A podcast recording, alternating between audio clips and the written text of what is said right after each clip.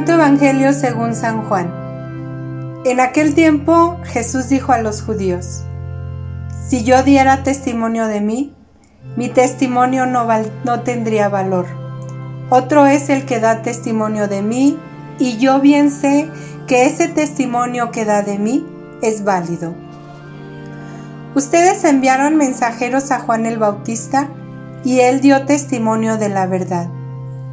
No es que yo quiera apoyarme en el testimonio de un hombre. Si digo esto, es para que ustedes se salven. Juan era la lámpara que ardía y brillaba, y ustedes quisieron alegrarse en un instante con su luz. Pero yo tengo un testimonio mejor que el de Juan, las obras que el Padre me ha concedido realizar y que son las que yo hago dan testimonio de mí y me acreditan como enviado del Padre. El Padre que me envió ha dado testimonio de mí. Ustedes nunca han escuchado su voz ni han visto su rostro, y su palabra no habita en ustedes porque no le creen al que Él ha enviado. Ustedes estudian las escrituras pensando encontrar en ellas vida eterna. Pues bien, ellas son las que dan testimonio de mí. Y ustedes no quieren venir a mí para tener vida.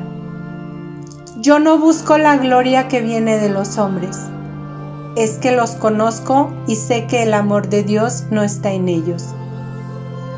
Yo he venido en nombre de mi Padre y ustedes no me han recibido.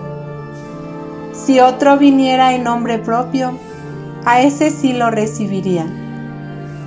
¿Cómo va a ser posible que crean ustedes que aspiran a recibir gloria los unos de los otros y no buscan la gloria que solo viene de Dios?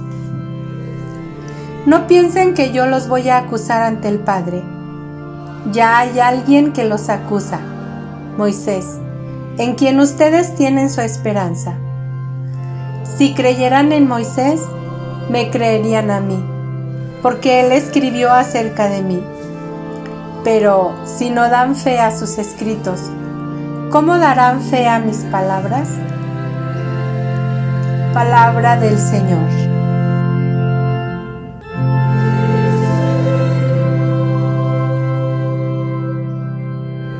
Queridos hermanos, pensar en este Evangelio de San Juan nos hace ver que las reflexiones del Evangelio de San Juan no son siempre fáciles de entender, pues en ellas se juntan las palabras de Jesús y las palabras del evangelista, que refleja el lenguaje de la fe de las comunidades de Asia Menor. Juan es un buen intérprete de las palabras de Jesús. Un buen intérprete debe tener una doble fidelidad. Fidelidad a las palabras de aquel que habla y fidelidad al lenguaje de aquel que escucha.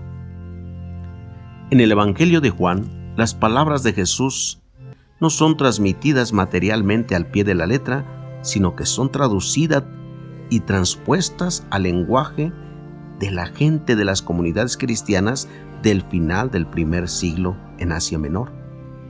Por este motivo, las reflexiones del Evangelio de Juan no son siempre fáciles de entender pues en ella se juntan las palabras de Jesús y las palabras del evangelista que reflejan el lenguaje de la fe de las comunidades de Asia Menor. El Evangelio de hoy es la continuación del de ayer. Por eso expone Jesús las razones por las cuales se debe creer en Él. Comienza con estas palabras Jesús. Si yo diera testimonio de mí, mi testimonio no sería válido otro es el que da testimonio de mí y yo sé que es válido el testimonio que da de mí.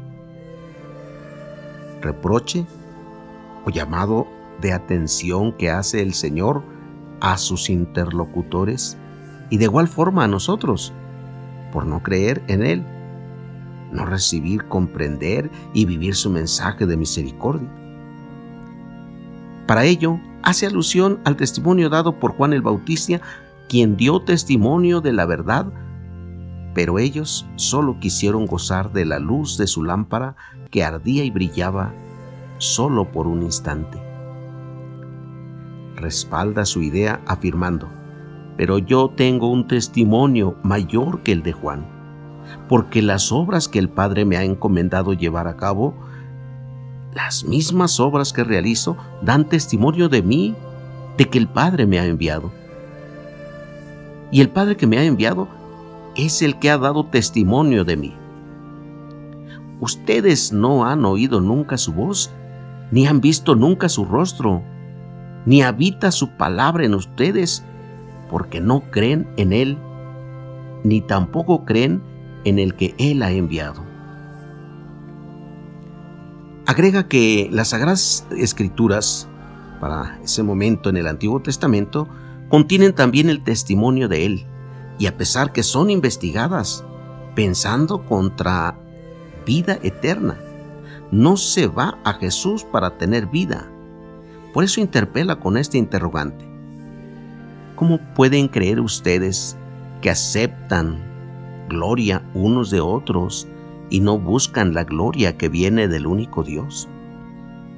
Vale preguntarse, ¿acepto los honores del mundo por cualquier motivo y me glorío de acciones altruistas y no misericordiosas? ¿Será que con ese actuar creo y busco gloria que viene de Dios? Y finaliza diciendo, o más bien haciendo un llamado a quien pone la confianza en el cumplimiento radical de la ley, pero no en las obras encomendadas por el Padre a Jesús, quien dijo, yo soy el camino, la verdad y la vida. Nadie va al Padre si no es por mí. El Señor busca convencer a los judíos de que su testimonio no es a favor de sí mismo, sino para dar testimonio del Padre. De este modo, Cristo enseña a esforzarnos por cumplir siempre la voluntad de Dios y podremos ir comprendiendo poco a poco que todo cuanto nos pasa en la vida nos tiene que llevar a conocer a Dios. Donde más dificultad podríamos encontrar naturalmente es en las pruebas, en el dolor, en el fracaso, sin embargo, también ahí se puede aceptar la voluntad de Dios. Queridos hermanos, estamos muy cerca de la Semana Santa. Tal vez en lo que va de Cuaresma no hemos recibido al Jesús del Evangelio, sino a un Jesús caricatura que me acomoda. Oremos hoy pidiéndole a este Jesús que nos ayude y que purificados por la penitencia y por la práctica de las buenas obras, nos ayude a mantenernos fieles a sus mandamientos para llegar bien dispuestos a las fiestas de la Pascua. El Señor nos bendiga. Pasen buen día a todos, queridos hermanos.